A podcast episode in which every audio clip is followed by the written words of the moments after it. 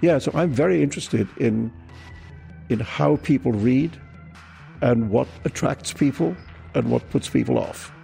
You know, so so I try and make the books, you know, first of all, interesting to me. First of all, it, books that I want to read, you know, um, and I have to hope that that other people will agree with my judgment of what's fun to read. How do you develop bullshit detector? Like a good detector? Practice. Yeah, practice. I mean, one of the things about characteristics of a democracy is that even if you did not vote for the party that wins the election, you should feel safe. You know, you should feel that's okay. And even if you are an opponent of the government, you should feel that it's okay to say that and to argue that. And if that's not the case, then that's not really a free society. And India is becoming a place in which it's in which that, those things are not safe, not safe to argue against the government. Two things happened. One was the experience of racism, which made me understand for the first time that I was not like them, you know, and and then having to understand what that meant uh, and what its implications were, you know, that was one thing. And then by the time I was 18 and got to university, the protests against the Vietnam War were had begun. And I've always thought that was, those two things represented my kind of political awakening, you know, racism and Vietnam. All right, Young and Naive, um, we're in Berlin. Where exactly? We're on Unter den Linden in the Bertelsmann House, number one. Exactly. And who are you? I occasionally live here. I'm a writer who once upon a time wanted to be an actor, but I discovered in just in time that that was probably not a smart idea. So I became a writer instead. I've written a lot of books. What's your name? My name is Salman Rushdie, and I was born and raised in India. And then I spent a lot of time in the UK. And for the last 20 years, I've lived in New York City. Why did you want to become an actor? Well, you know, when I was at college, I spent more or less all my spare time, more time than I should have done, involved in student theatre. And, um, and I really enjoyed it. And, I, and even after I left university, in those days, I'm talking about the end of the 60s, the early 70s in London, there was a very active fringe theatre movement, you know, sort of outside the West End in small, you know, kind of the equivalent of off off Broadway. Um, and I became very involved in that. And it was interesting because a lot of people who then, as they grew up, became important actors or important playwrights, you know, were were just starting out in, in these small places all over the place. And I, and I joined uh, one or two of these theatre groups and and um, and tried to do it. And then, you know, I was surrounded by people who were much more talented than me, and I thought maybe not such a smart idea. And truthfully, writing books had always been my real first desire, but I was quite scared to start because it would have been horrifying to discover that I couldn't do it. You know, and so I spent some time trying to act, and and and then eventually I decided I better pay attention to what I really wanted to do. Liebe Hörer, hier sind Thilo und Tyler. Jung und Naiv gibt es ja nur durch eure Unterstützung. Hier gibt's keine Werbung, höchstens für uns selbst. Aber wie ihr uns unterstützen könnt oder sogar Produzenten werdet, erfahrt ihr in der Podcast-Beschreibung. Zum Beispiel per PayPal oder Überweisung. Und jetzt geht's weiter. Did you ever get on a stage and act? Yes, yes. I mean, quite a lot, you know, and and even now, uh, nowadays, I still think of it like a kind of unscratched itch, you know.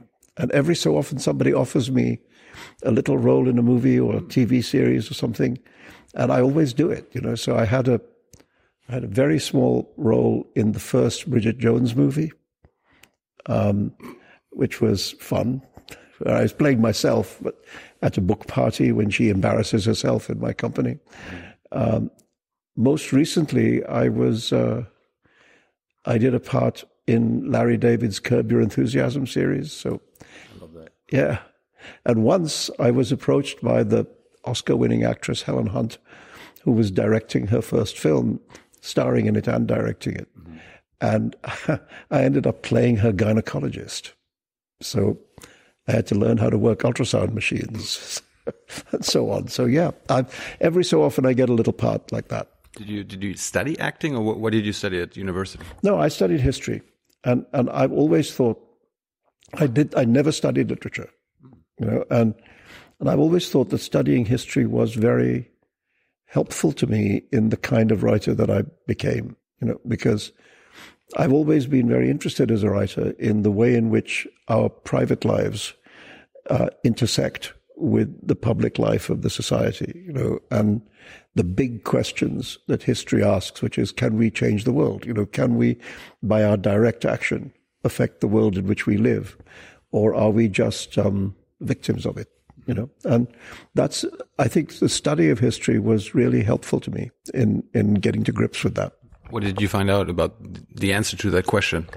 Well, you know, if you grew up in the 60s like I did, I mean, the 60s were full of bullshit, you know, I mean, there was lots of it that was absolutely absurd. Mm-hmm. But the one thing that we came away feeling was that yes, you know, you could take direct action and you could change the world. You know, if you think about the first big political event of my student days was the protest against the Vietnam War. You know, and and that's maybe the first and only war that was ended by public opinion.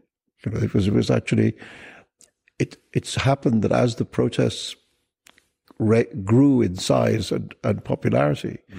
that that was a very significant factor in, in, in, in making the politicians bring the war to a close. So I think one of the things I've always taken away from this, from that period when I was young is that, yeah, you can, if you, if you work at it and if you try hard enough, you know, it is possible that we can, we can have an effect. And one of the things actually I like watching the younger generation now, you know, is its kind of activist streak. You know that there's a, it's a, it's not. I mean, the generations before were less politically activist, less socially activist. This one seems to be very energized. You know, whether it's on environmental issues or or, or social and political issues. But I like that. I like seeing that because it reminds it reminds me of when I was a kid. Can you explain why that is? I think the world is in a state of crisis, and I think young people have noticed, you know, and it's their future. Um, so they're, um, you know. They're, what about the rest? Haven't they noticed? Well, I, it's it's strange how the last couple of generations have just been less. I mean, have been more passive mm-hmm. somehow, you know. And I mean, I'm glad it's changing. I like it. Um, I like to see it. And I think all of us now have to face the question of the world being in this kind of strangely surrealist moment, you know. I mean, just sort of what this book's about, my novel, Quichotte, is about a, a moment in which the world has become stranger than fiction. You know, that the, the world, the reality of the world is stranger than anything you can make up. You know? And, and, um, for the novel to react to a world which has become surrealist, you, know, um, you have to work out how strange the novel needs to be in order to tell the truth about that world. True. Hmm. What do you make of Greta? I like her. You know, I mean, I've only I've only seen her on TV, and you know, it's but uh, I mean, I I think she's done an extraordinary thing in a very short space of time. You know, to to to galvanize uh, the discussion of the subject of climate change, and um, yeah, I mean, I think I'm impressed by her. You know, I think I think she's an impressive young woman. I mean, she's uh, she wants system change, like yeah. her and other young people want a system change to fight climate change. Do you think that is possible? Because that means we have to change capitalism. Well, what she's saying, I guess, is is not a question of whether it's possible. It's a question of it being, you know, it being imperative. Yeah. You know, um, and and um, I think, but, but that's the political question because mm. I mean, even the German government, like they don't have the right answers to what actually mm. needs to be done, and then Merkel goes in front of the press and says, "Well, that's what's possible, and anything else yeah. is not possible." Well, you know, politicians will say that kind of thing, you know, that, um, and this is clearly not going to happen overnight. You know, but but what is clear is that what she's saying is is is the truth. You know, and and it's you hope that this movement will gather momentum. You know, and I think there's there's some signs that that it will. I mean, I just saw in the newspaper that the Italians are now saying that that, that climate change will be a subject in school. That that you know that people have to grow up learning about climate change, mm-hmm. and and that's the first country uh, to do that. Mm-hmm. You know, so so if generations can be educated to grow up knowing how important this is, then that also will will help to make the change. So let's go back to your early days. Like, when did you actually write your first book? Um, well, the first book. How long did it take? Well, I wrote a lot. Of, I wrote a lot of stuff that never got published. You know, it it took me actually quite a long time to find my way as a writer. You know, I mean, I uh, uh, I left university in 1968, and I wanted to write, and I never published anything for seven years after that. And you're in, how did you make how did you make money? I worked in advertising. I wrote advertising copy for chocolate bars and um, potato chips and airlines and uh, cream cakes and all sorts of things. Many people probably remember the TV show Mad Men now. Is it something like that? Well, you know, when you get to the final season of Mad Men, mm-hmm. that overlaps with the time when I was actually working in advertising. So, um, and you know, the in, the reality was not quite as sexist as that, but almost. And people didn't drink quite as much as that. I was going to ask that, but nearly. I mean, it was a different. It was like that. It's just the series is a an exaggeration, but it's only a small exaggeration, you know, of the reality. And and actually, I remember that Coca Cola jingle being made, you know, by people I knew in the in the uh, ad agency where it was done. So yes, it overlapped. By the end of the, by the end of the series, it overlapped with my time. How, how, did you get out of your uh, copy ad days? Well, I was lucky in that my second novel, Midnight's Children, which came out when I was thirty three, became a big success. You know, it won prizes and it was a big bestseller and so on. And and and it allowed me to quit my job and be a full time writer. And the funny thing is that when I quit, when I walked into the, the boss's office and I said, look, you know, my book's done very well and I'm going to go away and write books and I'm not going to work here anymore. He thought that I was negotiating for a raise. So he said, "Oh, you want more money?" And I said, "No, no, it's it's. Not, I don't want more money. I'm, I'm supposed to give you one month's notice, and so this is one month's notice, and one month and one day from now, I'm not going to be coming in the office. Right. And he said, Oh, you want a lot of money. and, and I said, No, really, truthfully, I'm not negotiating. You know, I'm just quitting. And he said, Oh, I don't think we could give you as much money as that. and literally until the day that I left, he thought I was playing some strange game of chicken. You know? um, but then afterwards, he actually was very nice. And, and, and when the book became this big success, he sent me congratulatory messages and so on, you know, because in advertising, creative departments, you know, everybody wants to do something else. Everybody has in a desk drawer, they have a novel or a pilot for a TV series or a script for a movie or something. And he, he sent me a very nice message in which he said, he said, congratulations, one of us made it. and that was that was in that was 1981, and and since then, since then I've been able to live by my work. Were you not, were you not afraid that uh, that you are would be like a one hit wonder? Like you you wrote one successful book and then anything after after that? Uh... I mean, of course, you're always scared, you know, about uh, about being able to have a long career, you know, but but I thought I felt that okay, I've got this one book and it's done very well and it's put some money in the bank and I've got time to work on the next one. Mm-hmm. And I, you know, you have to back yourself. I thought if if this is what I really want to do with my life, and now I have the f- financial freedom to do it, then you know, don't check it out. Do it. How, how long did it take for your next book? Well, the the that first novel, Midnight's Children, took me about five years to write. Mm-hmm. So the the second one came faster. It came two years after the first one and um, and it's been very varied for me. I mean, sometimes it's taken me a very long time to write books. The I mean, three times in my life it's taken me five years to write a book, and, and once it's taken me four and a half. But lately, I seem to be speeding up. You know, the last four books have come at two year intervals, so maybe I finally cracked it. Explain to our young viewers, like who mm, uh, maybe want to write a book someday, like wh why does it take so long? Why, why can't you just uh, write it down in two months or so? Well, because it's really hard. I mean, I mean, it's really hard to make it good, and I mean, every writer is different. There, are, there are writers who are very prolific, who can who produce a book every year at least, you know, and and there are others who hardly write three or four books or in their lifetime, you know. So you have to find your own speed and your own journey, you know. I mean, for me, nowadays it seems like two, three years is about my speed, you know, and and actually, my son, who's now 22, uh, said to me the other day. He said, Dad, are you writing more books now? Because when I was younger, I don't remember that there were so many books. Mm.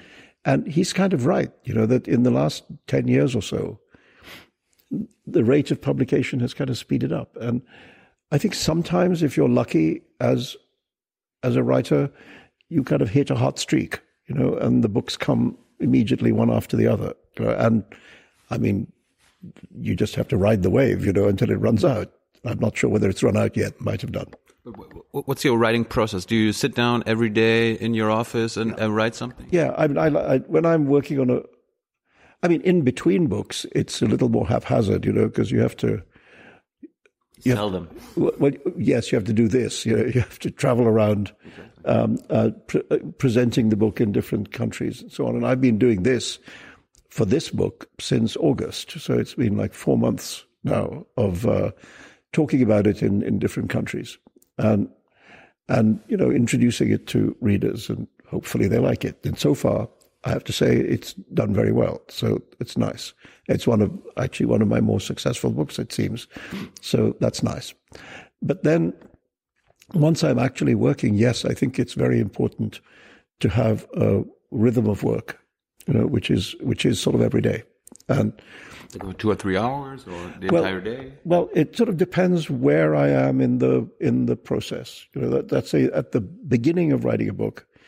You know, something out of nothing is very hard. That's the hardest thing, and quite often, two or three hours work, your brain is gone after that. You know, and and so it's slow at the beginning. But once I have something there that I'm working on and trying to make better and trying to finalize, you know, then I can work very long hours. Then I can work like 12, 13, 14 hours a day, you know. So, so it depends which stage of the book I'm at. So let's say you start with a blank page, like.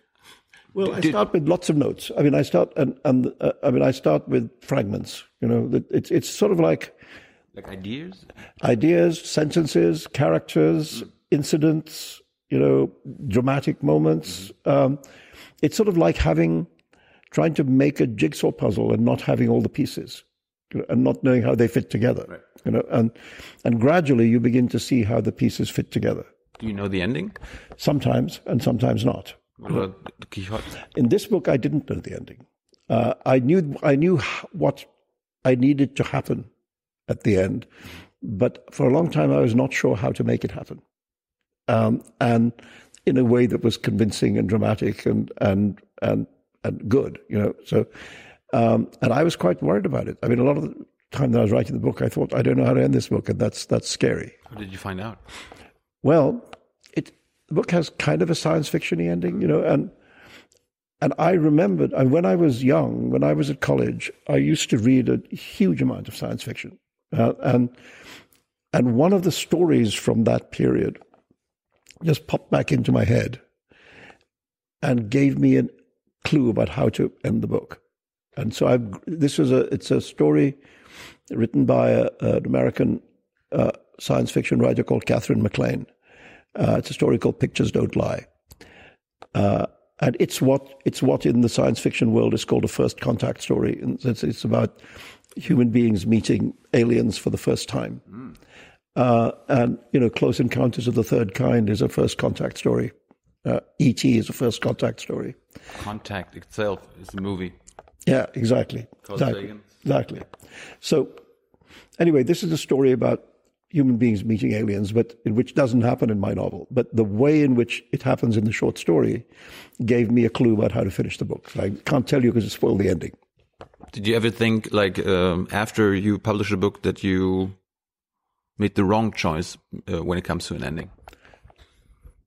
I don't think I thought that. No, because I because I I work very hard on a book before I release it. You know, and and I have to feel before I let the book get out towards uh, the readers, I have to feel pretty certain of it.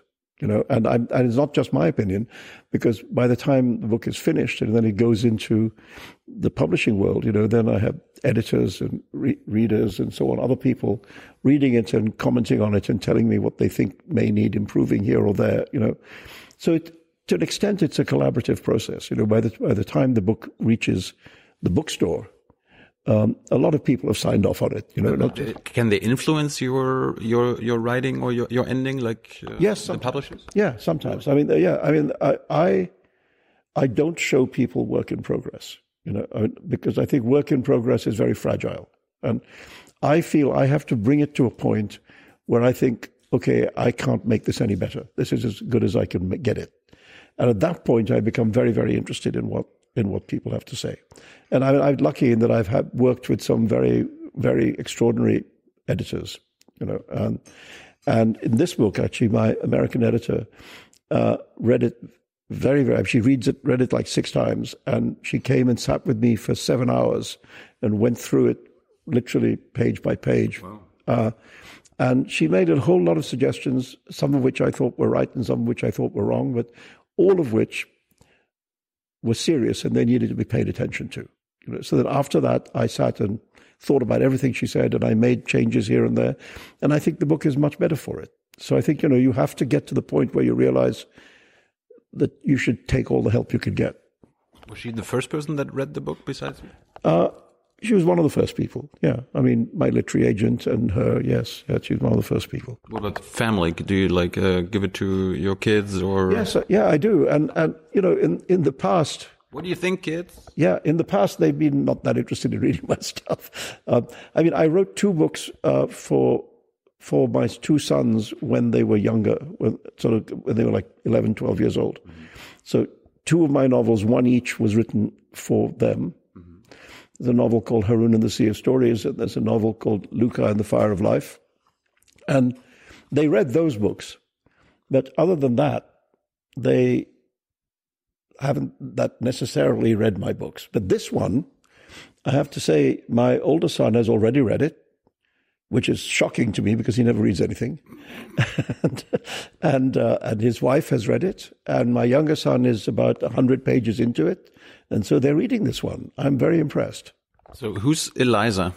Uh, Because the, the the first thing you say for Eliza. dedicated to yes. I mean, it's, uh, well, it's my girlfriend. She's also she's a she's a writer and photographer, and she actually took the photograph of me that's in the back there. Did she read the book uh, before Yes. your agent? She read it. She read it. One of the first readers. Yes. Yeah. Yeah. She liked it. Just as well. exactly. So how do you know what you're writing is not is no bullshit? I think you know Ernest Hemingway once famously said that the most important gift that a writer needs to have is he needs to have a really good shit detector. Exactly. That's what he used that phrase, and and because what he was saying is if you don't know when it's bad, you don't know when it's good, mm-hmm. and so you have to have that ability to tell yourself, okay, not good enough. Do you have this ability? Yeah, I, I, I have a very highly developed shit detector, because also I get bored very easily, you know. And and the thing I don't want to do in a book is to first of all bore myself. You know, so it's it's very important for me to keep the interest level very high, you know, so that people have a reason to turn the page and see what happens on the next page. Mm-hmm. Uh, for me, I, I think that's you know, there's another. This book has a has a lot of characters. It has a lot of storylines, etc. If I had written this book in another way, it could have been twice as long. It could have been a thousand pages long. You know, um, and I thought that's exactly the book that I don't want to write. You know, I want to write a book that goes swiftly, and and carries the reader along with them. You know, and so yeah, so I'm very interested in in how people read and what attracts people and what puts people off. You know, so so I try and make the books, you know, first of all, interesting to me. First of all, it, books that I want to read. You know, um, and I have to hope that that other people will agree with my judgment of what's fun to read. How do you develop bullshit detector? Like a good detector? Practice. Really? yeah, practice. I mean, uh, as I say, you know, I started writing, and it took me seven years to get a book published. Mm-hmm. And that's because a lot of what I was writing was crap. Mm-hmm. You know, and I'm actually now very, very grateful that that stuff never got published. You know, because it wasn't, it didn't deserve to get published, and and you learn from that. You know, you every time you do something and everybody tells you they're not interested in it, if you're serious, then you have to think, well, why is that? What did I do wrong? You know, how do I improve? And it took me, I say, it took me seven years to get a first book published, and six years after that to get my second novel published, which is the one that did well. So it took me kind of 13 years to learn how to write.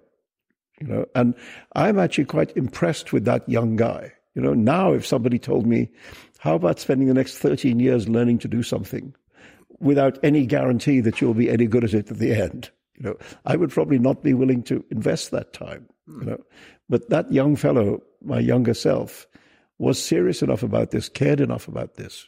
You know, that he put in he put in 13 years of effort, and at the end of it was rewarded. But you know, it was anything but an overnight success. It took it took a, more than a decade of work. Did you have any, or did you have any idols, like any role models? I oh, I had huge numbers of writers that I admired immensely, but sometimes admiring a writer immensely is actually crippling because you because you think I can't do it as well as that. You know, it, and it, it's you have to in a way get over your heroes, you know, in order to be able to find your own voice and your own language. Um, I mean, I admire. I mean, I could give you a list of hundred writers, you know, but uh, but in the end who was your first uh, hero? As a writer? Heroine. Well, you know, when I was a young man, young, young boy growing up in India and Pakistan, my, my, my family had a friend who was one of the great Urdu language poets, Faiz. Faiz Ahmad Faiz was his name. And he was like he was like my aunt's best friend. He was like an extra uncle to me, you know, and I literally grew up sitting on his knee. Um, and he was, a, I mean, he's a great poet, but he had really two different voices. What he he wrote a lot of very important political poetry, and he also wrote extraordinary love poetry. You know, so on the one hand, he was a writer of private emotion, and on the other hand, he was a writer of public engagement. Mm-hmm. You know, and and and because he was the first great writer I ever met, I thought, okay, well, that's the job. That's what it is. That you write both about the private matters of human beings, you know, of the heart, so on, and you write about the big public subject, the world, the larger world in which we live. You know, and so I think he was formative for me in the kind of writer that I became. Are there any topics that you would never write about? Only the ones that I've already written about. Really? Because because I don't I I don't like to repeat myself. You know, I like I like always to find a different challenge. You know, what is there that I haven't done? How what is there that I can how is there that I can tell a story that I haven't told a story in that way before? You know, I'm always trying to find as I say, I get bored. I want to find something that interests me you know and and for me what interests me is to challenge myself is to say okay there's somewhere i haven't gone there let me see if I could go there. Mm. Uh, I mean, there's a part of this novel. One of the characters of the novel is a second-rate spy novelist, right? And actually, there's a bit of me that always wanted to write a spy novel. This is the closest I'll ever come to doing it. So I kind of got my spy novel out of the system uh, uh, in this book, in a part of it. So I'm always trying to think of that, where to go that I haven't been. It's in a way like traveling. You know, if you if you're somebody who likes to travel and see the world, you want it's more interesting to go somewhere you haven't been than somewhere you've been before. Okay. You know, and that, it's it's the same writing a book. So, um, Midnight Midnight's Children was your second book. Second book, but your first real successful book. Mm -hmm. um, I know you, you don't like to talk about Satan, satanic verses, verses that much, but I think young people don't even or haven't even heard about it. Well, I mean, I'm very proud of it as a book. You know, I mean, I think it's uh, one of one of the books of mine that I'm most proud of. You know, uh, and what Did you want to write about religion before that? because actually religion isn't even the main thing. The, you know, the book is really a book about about migration. It's really a book about people from the Indian subcontinent coming to make new lives for themselves in England. You know, and and the problems that they face, and so on. You know, it, it's uh, it's set in the in the 1980s, which was uh, a time of quite a lot of racial discord in England. You know, quite a tough time for for Indian Pakistani immigrants in in London. A lot of racism and so on. Um, and most of the book is about that. I mean, uh, ninety percent of the book is about that. The main characters are both Indians who have relocated and made lives in in in the West, and and it's about the lives they face, the the problems they face, and the lives they make. One of them is going mad, He's losing his mind, and he has these dream sequences. There are these dream sequences in the novel where he has dreams about the birth of a religion which is not called Islam, and the Prophet is not called Muhammad, and the city in which it happens is not called Mecca. It's all a dream, dream world. But it is clearly inspired by the story of the birth of Islam, the early stages. And unfortunately, there were some people who really didn't like it, uh, and for a while uh, wanted to kill me. And so that became a very dangerous period in the end of the 80s, early 90s. You know, but but what I'm what I'm actually happy about is that now you know now we're more than 30 years later, and and that time of danger is long gone, but the book is still there. And you know what is happening now is that people are reading the book and and enjoying it. You know, it's it's it's read a lot in universities. It's it's it's it's actually beginning to beginning to have the life of a book instead of the life of a scandal. You know, and and I'm glad that it's reached that point. For example, one of the things that happens all the time with that book is that people read it and they write to me and they say, I never knew it was funny. And I thought, well, people who read it know it's funny, you know. But the thing is that because the attack on it was not funny, for a lot of people there was an assumption that the book couldn't be funny. Mm-hmm. You know, whereas actually it's sort of I mean it's not funny ha ha all the way through, but it has a kind of comic voice. So anyway, but that was, you know, that was that was my, I guess, my fourth novel, um, published in 1988, and this Quichotte is my 14th novel. You know, so it feels to me like that that whole episode is an earlier part of my life that is a, a kind of closed chapter, and most of my life as a writer has happened since then. Are you, still, are you still in danger? No. Is the fatwa still going on? No, no, no, no. I mean, you can see there's nothing going on here. There's no security. I have, Would you travel to Iran? no, probably unintelligent. Would you? Did you ever like think in I've been to, I've been to Iran. I mean, I before before the novel? Yeah, yeah. I mean, actually, when I was 21 years old, and I just graduated from Cambridge, and a friend of mine who had a car um, wanted to see there are things you could do then that you can't do now. He wanted to drive from England to India, and he said, "Would I go with him?" And I, we'd both just graduated from university, and I got in the car and went with him. And we went, you know, across Europe, through Turkey, through Iran, Really? yeah, through Pakistan. It must have taken weeks. It took months. Um, but it's a, dr- a drive that you could not begin to conceive of doing now because it would be much too dangerous, you know, and you wouldn't get through it. But yeah, on that trip, this was Iran even before the Islamic Revolution, Iran in the time of the Shah. And yeah, I traveled quite widely. I traveled all over Iran and then, but I'm not going back, no.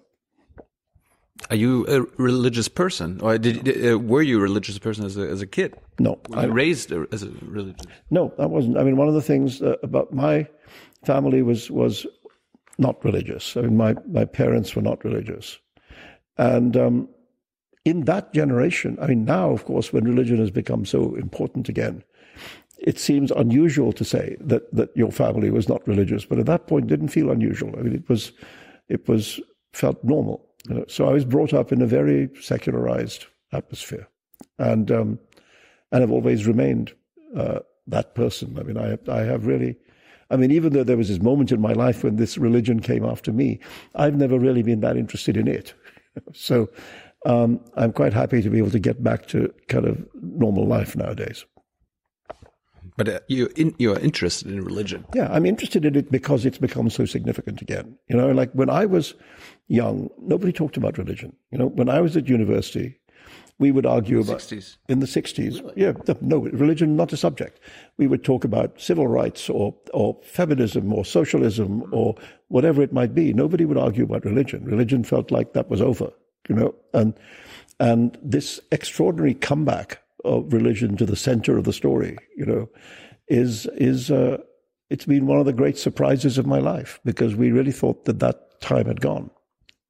Do you, do you, do you know why religion is back? Well, I think there's like a hundred reasons, some of which has to do, I think, with uh, political manipulation. I mean, some of which has to do with people, in a way, being afraid of a world which is changing so fast that it's confusing and alienating and alarming, and people reaching out for something which seems eternal and unchanging in in the middle of a world that is transforming itself all the time. So I think there there are many. That's just that's one of the reasons, but. Um, and then religion allies itself to other things, like, for example, in the United States now, uh, a lot of Christian churches have allied themselves with the political right wing, you know, and and that becomes like a, a powerful combination, you know, um, and so I think that you know in, in, in India right now there's a the rise of a, a kind of Hindu nationalism which has become very politically powerful. Uh, so there's different things happening in different countries, but I never expected it. I mean, in, in this book, I had to somewhat take it on because my character, Quichotte, is going on this journey across Middle America, you know, and and if he's and if that's where he's traveling, he's going to encounter a number of things that maybe you wouldn't come across in the more liberal cities on the coasts. You know, that he's going to come across racism, he's going to come across fanaticism, he's going to come across these things that have be- violence, these things that have become everyday occurrences. You know, in in America now. So, so, um, so I'm interested in religion as the social force that it has once again become, but not theologically. No. What about racism? Is racism back as well, or has it always been there and now we see more of it? I think it's always been there, but it's been given permission recently. You know, I mean, I think, uh,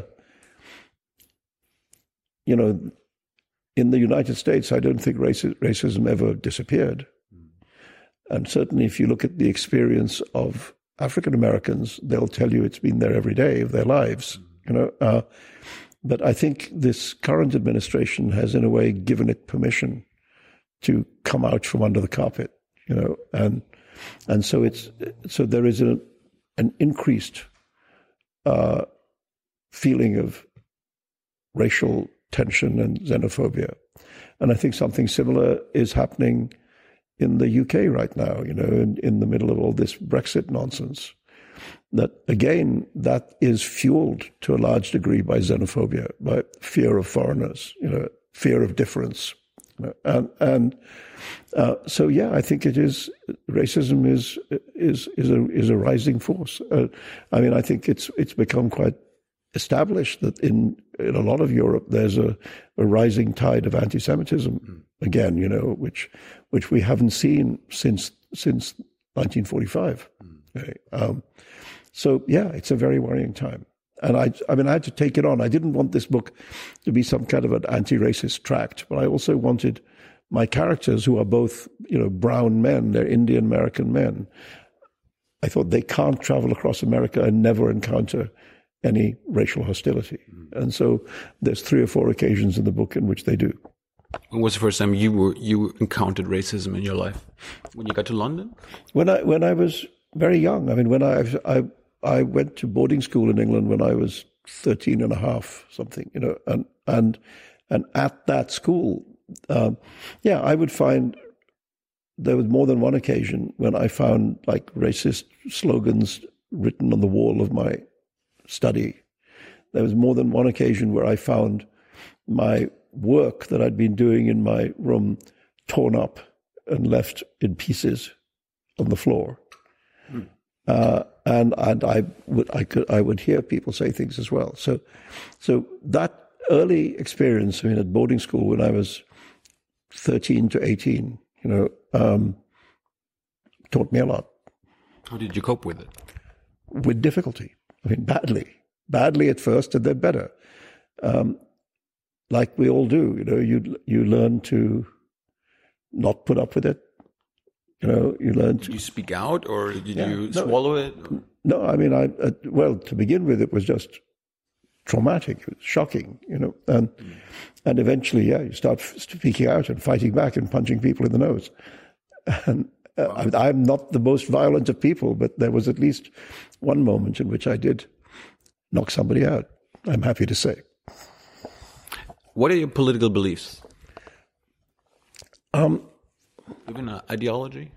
No, I, I, I mean, I think uh, it's very important. I think for not just for a writer, but for for any artist, not to be driven by an ideology, you know, but but to be open to experience and and not not to say, you know, I'm in this pigeonhole or that pigeonhole, you know, whether that's Marxism or capitalism or whatever it might be, you know. Uh, so I mean, I'm I'm interested in political arguments, and I, I think I think I'm much more on the liberal than on the conservative side of the spectrum.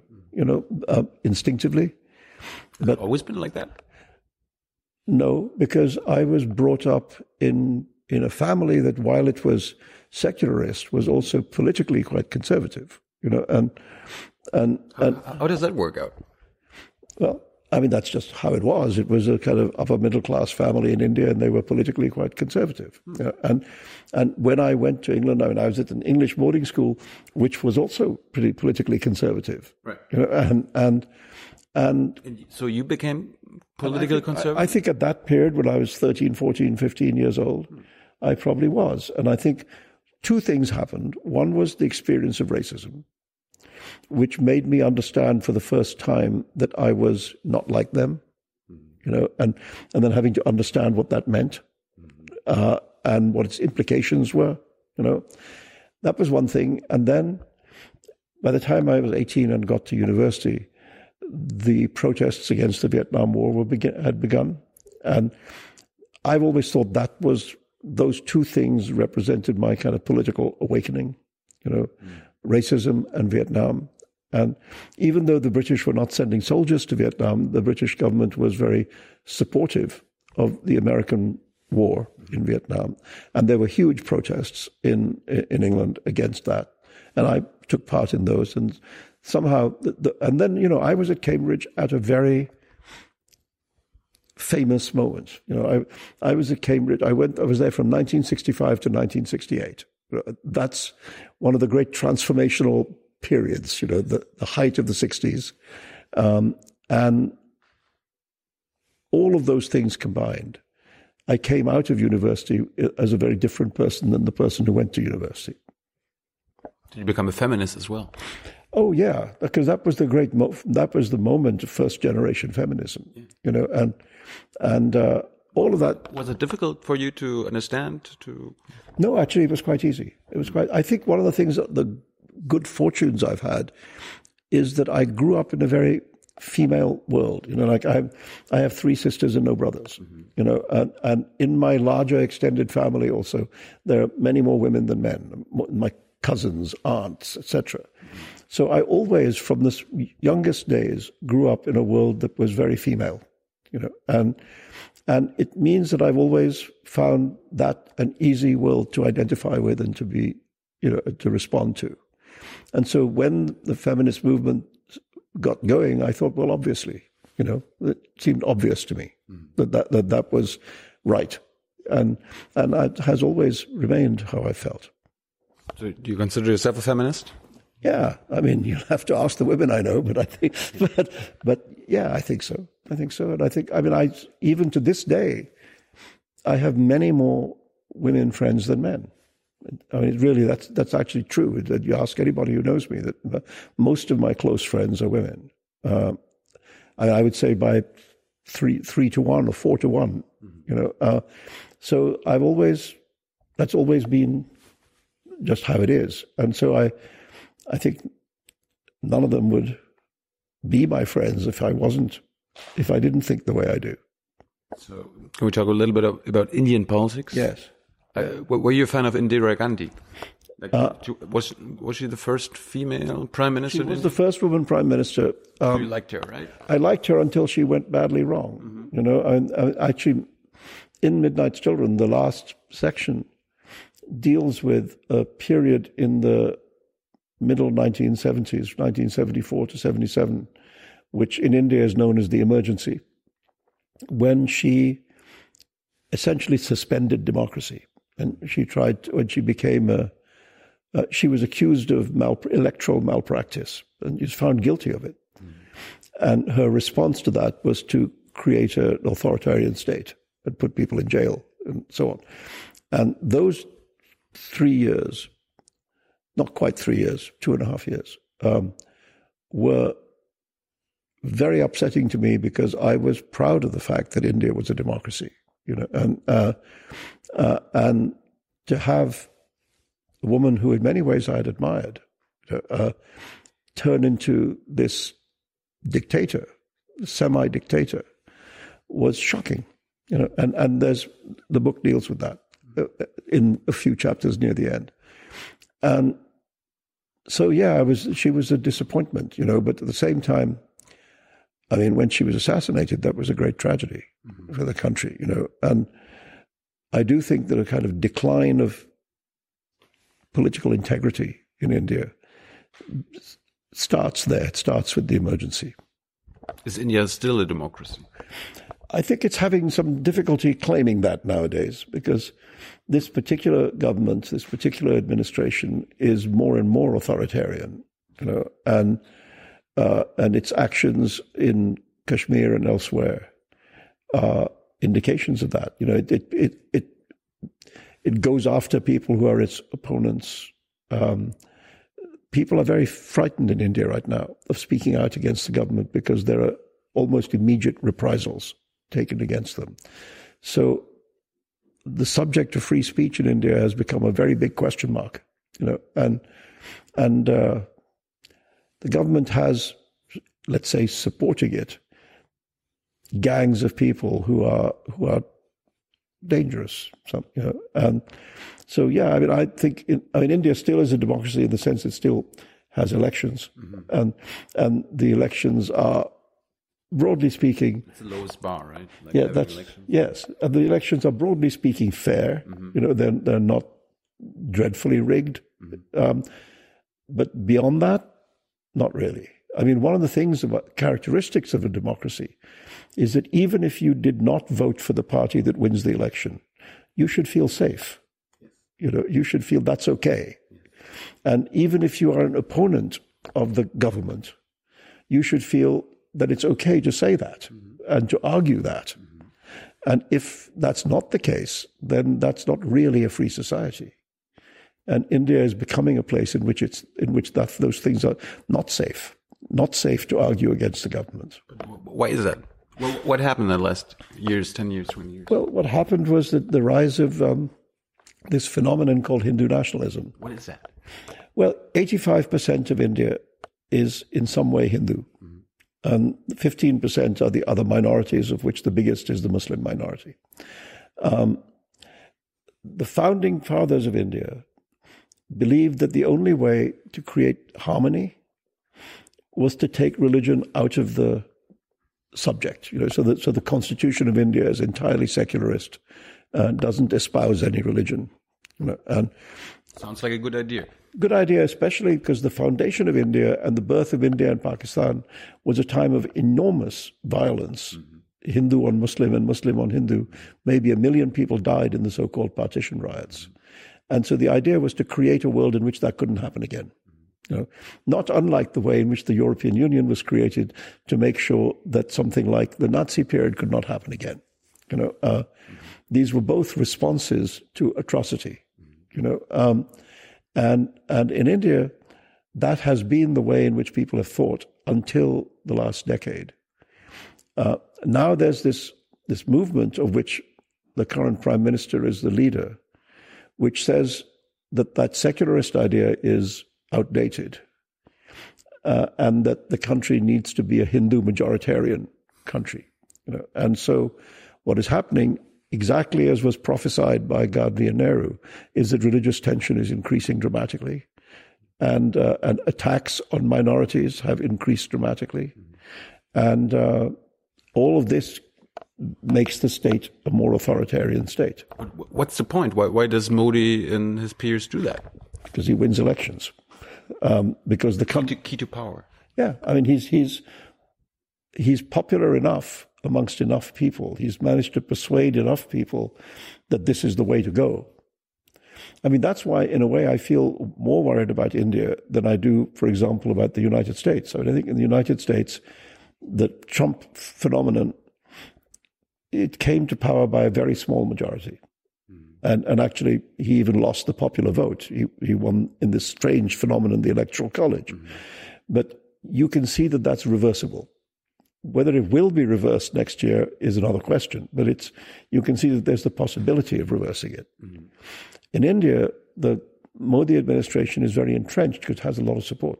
You know, and and that's to me what is saddening is that India as a whole, not just the government, but a very large part of the population, mm-hmm. have begun has begun to feel that that secularist principle can be discarded and re- and replaced by a religious principle, mm-hmm. and so this country can become the world's biggest religi- religious state. But does it still have like other democratic values like the uh, rule of law and all that? In theory, yes. You know, in practice, there's been terrible things have happened in the last few years. People have been lynched because they've had meat in the refrigerator.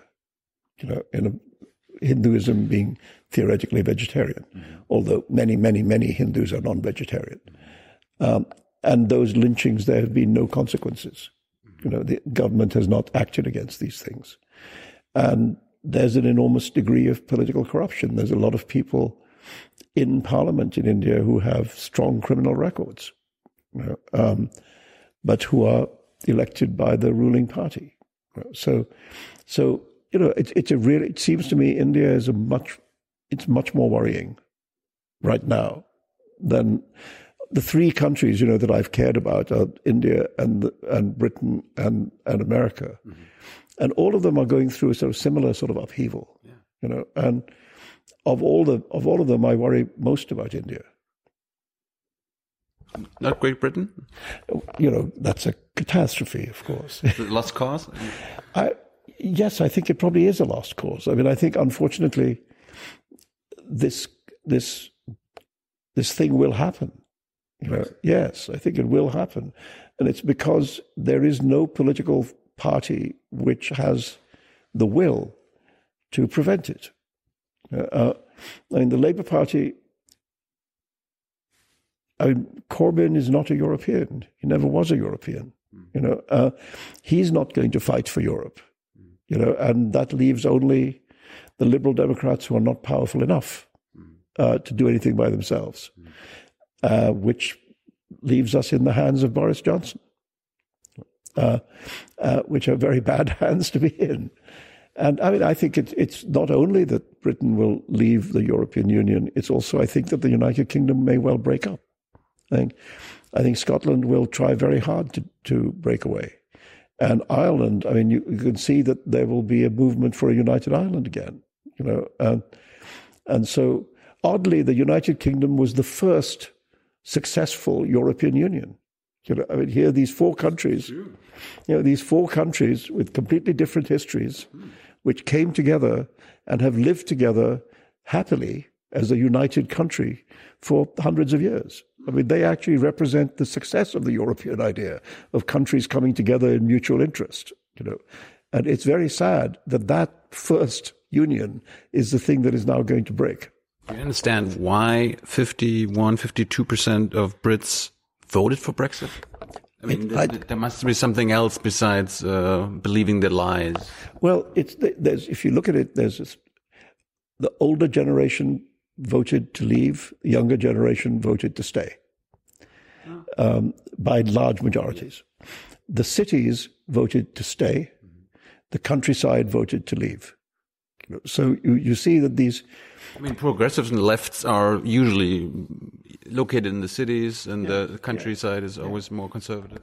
That's true. And so what happened here is a revolt of the old against the young and a, revo- and a revolt of the countryside against the city. And some of it was a desire just to punish the government by people who never thought that it would succeed. You know, many people who voted for Brexit thought this was a protest vote that had no chance of winning.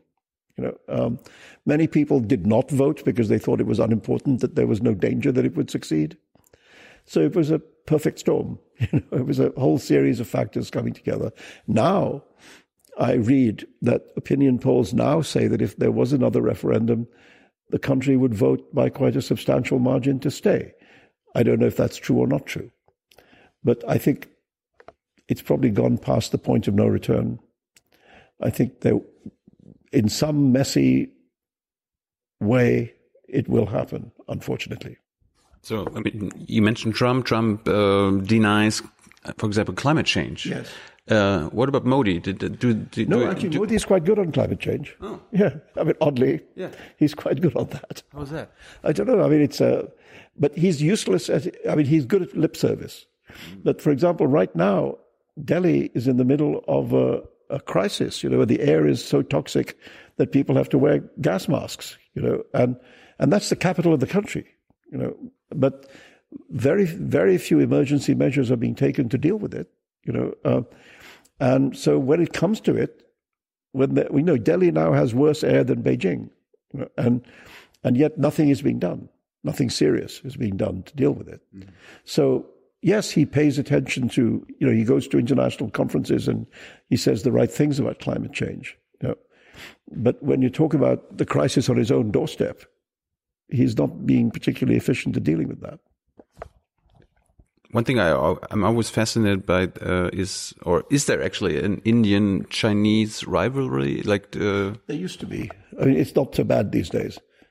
I mean, there was a period when China was very closely allied with Pakistan.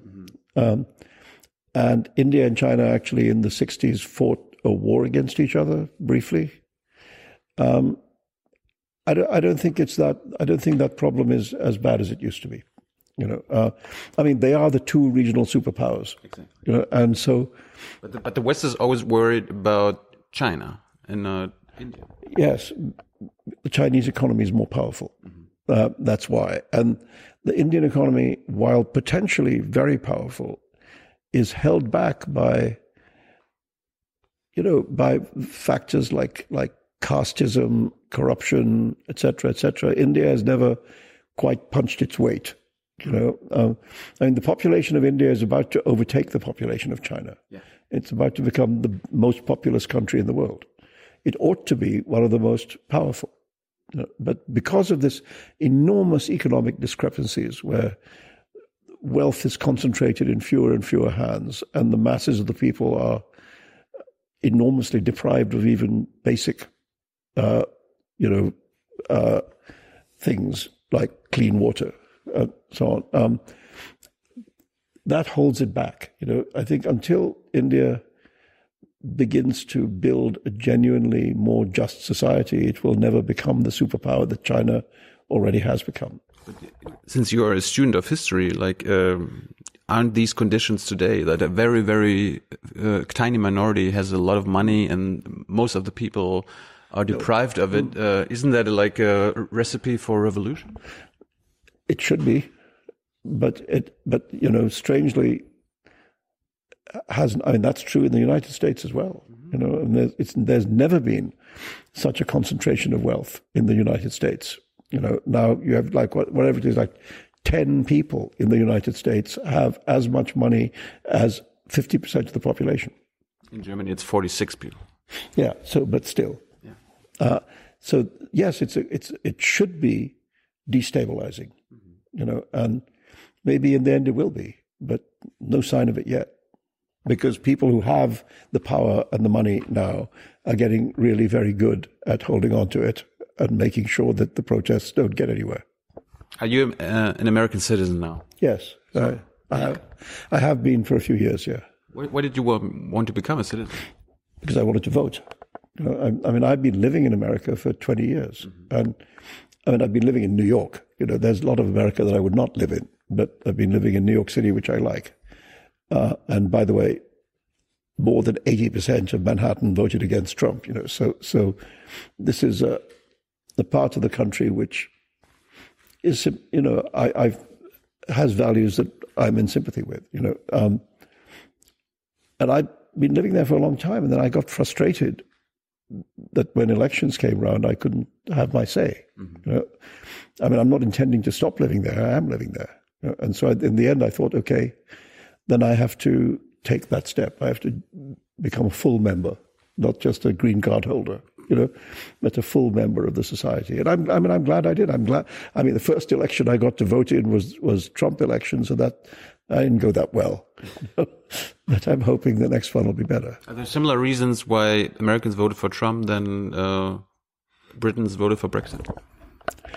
I think there is there you know there's local differences, but I think the things that that all three countries have in common is that these leaders have created a fantasy of the past in order to justify their actions in the present. You know, so when Trump talks about making America great again, you want to ask, well, when was that? You know, what is the moment to which we are supposed to return? You know, how long ago was that? Was it when there was slavery? You know, was it before women had the vote? Was it before the civil rights movement? You know, when was America great in the way that you want it to be again? Um, and of course, like all golden age myths, it's a myth. There never was a that golden age. You know, um, in England, again, you have Mr. Johnson and his friends telling us that if only all these foreigners would go away, England could have this new glorious moment in the way that it used to have, mm-hmm. without ever discussing colonialism and the fact that the wealth of England in, in the old days was based on exploiting a quarter of the planet. You know, so again, it's a golden age story which has no basis in truth, but which people swallow. But isn't that the genius of like uh, this "Make America Great Again" uh, phrase that everybody can interpret something else? Yeah, it's a kind of it's a kind of malevolent genius. Yeah. Yes, it's true, but um, in the end, golden age myths blow up. You know, uh, and let's hope that this will blow up in his face next year. Who's going to beat him next year? Don't know. Are, are, you supporting someone? Bernie Sanders, Elizabeth Warren? I like Warren. Yeah, I think she's smart and and uh, and practical and uh, is is yeah. I would vote for her. I'd vote for any of them actually. I'd vote for even Joe Biden. I'd vote for anybody who was the candidate against Trump. Yes, um, I mean I I myself am not in love with the Joe Biden campaign. Mm-hmm. You know. Uh, but he's a lot better than what we got. You know, so I mean, I think the important thing is to defeat the Trump project. That's what's important right now, and and any of these people would make a better president than him. And so, yes, I have my favorites. I mean, I like Warren. I like Kamala Harris. You know, I don't think Harris seems to not to be getting the momentum right now, uh, but it's still a year away. You know, a year is a really long time, and and oh, yeah. you know, next November feels like a thousand years in the future. You know, because the things are happening. I mean, like something happens in America every single day right now. You know, so so it's impossible really to tell who the candidate will be, what chance they will have of winning, and what will happen. I mean, I have no idea right now. But like I say, I like, to a greater or lesser degree, I like all of the Democrat candidates. Well, there's not, not the whole huge field, because there's obviously far too many people in there. But, you know, Biden, Sanders, Warren, Harris, Buttigieg, I think they're all. I was going to ask about Sanders because like a lot of young people are a fan of his. Yeah, I think what's happened though is that in this time round, mm-hmm. a lot of the people who were Bernie fans last time have moved over to Warren. You know, I think Warren has a lot of the people who were on, who were behind Bernie, and I think, of course, his heart attack doesn't help. You know, uh, it makes you worry about his his health. Uh, I mean, he's the oldest candidate in the field anyway, mm-hmm. and now he just had a heart attack. So I suspect that he probably will not be the candidate, but I think he's going to be very influential. There's no question.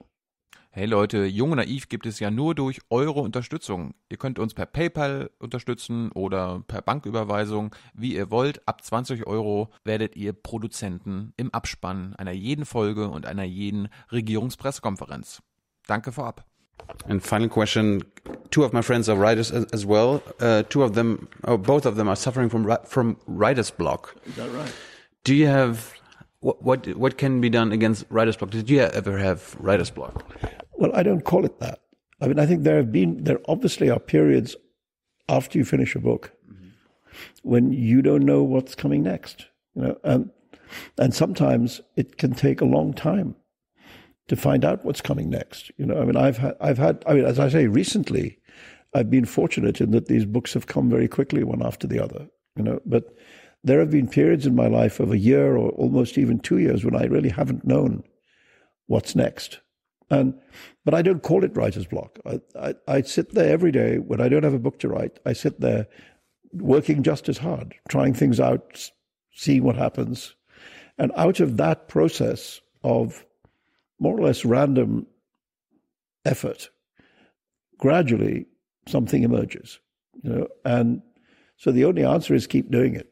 That's the only answer, and and you know eventually something will show up. Have you ever written something else than a book, like a play or a screenplay? I wrote the screen when they made a film of Midnight's Children. Mm-hmm. I wrote the screenplay for that. Yeah, and that was very interesting. It was a one, that one time.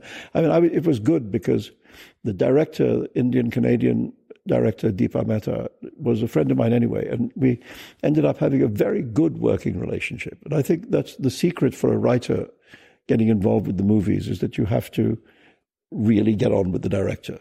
You know, and if you do, then you can have a good experience. And if you don't, then it's nightmare. Did the movie turn out what you imagined in your head? I think it's I think it's pretty good. It's it's different in tone than the novel. I think the novel is funnier and kind of zanier.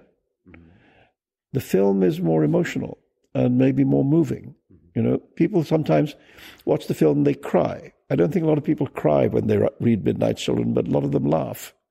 You know, so I think it's interesting that they are their own thing. You know, I, I, I said to her that I think of it more as a relative of the book than an adaptation of it. You know, like a kind of cousin, where you can see that there's a family connection, but they're different people. Mm-hmm. You know, and I, that's what I think about the film. I think it and it worked out okay, but it's somewhat different than the book. Can this your new book, Quixote? Yeah. Can this ma- be made into a movie? Well, I mean, I'm hoping so. I've got You- Have you uh, sold the rights yet? No, but there's things going on. There's things going on. There's two or three of my books right now with some things going on. The Golden House, also, which is the novel before this, there's some serious interest in that. So, fingers crossed.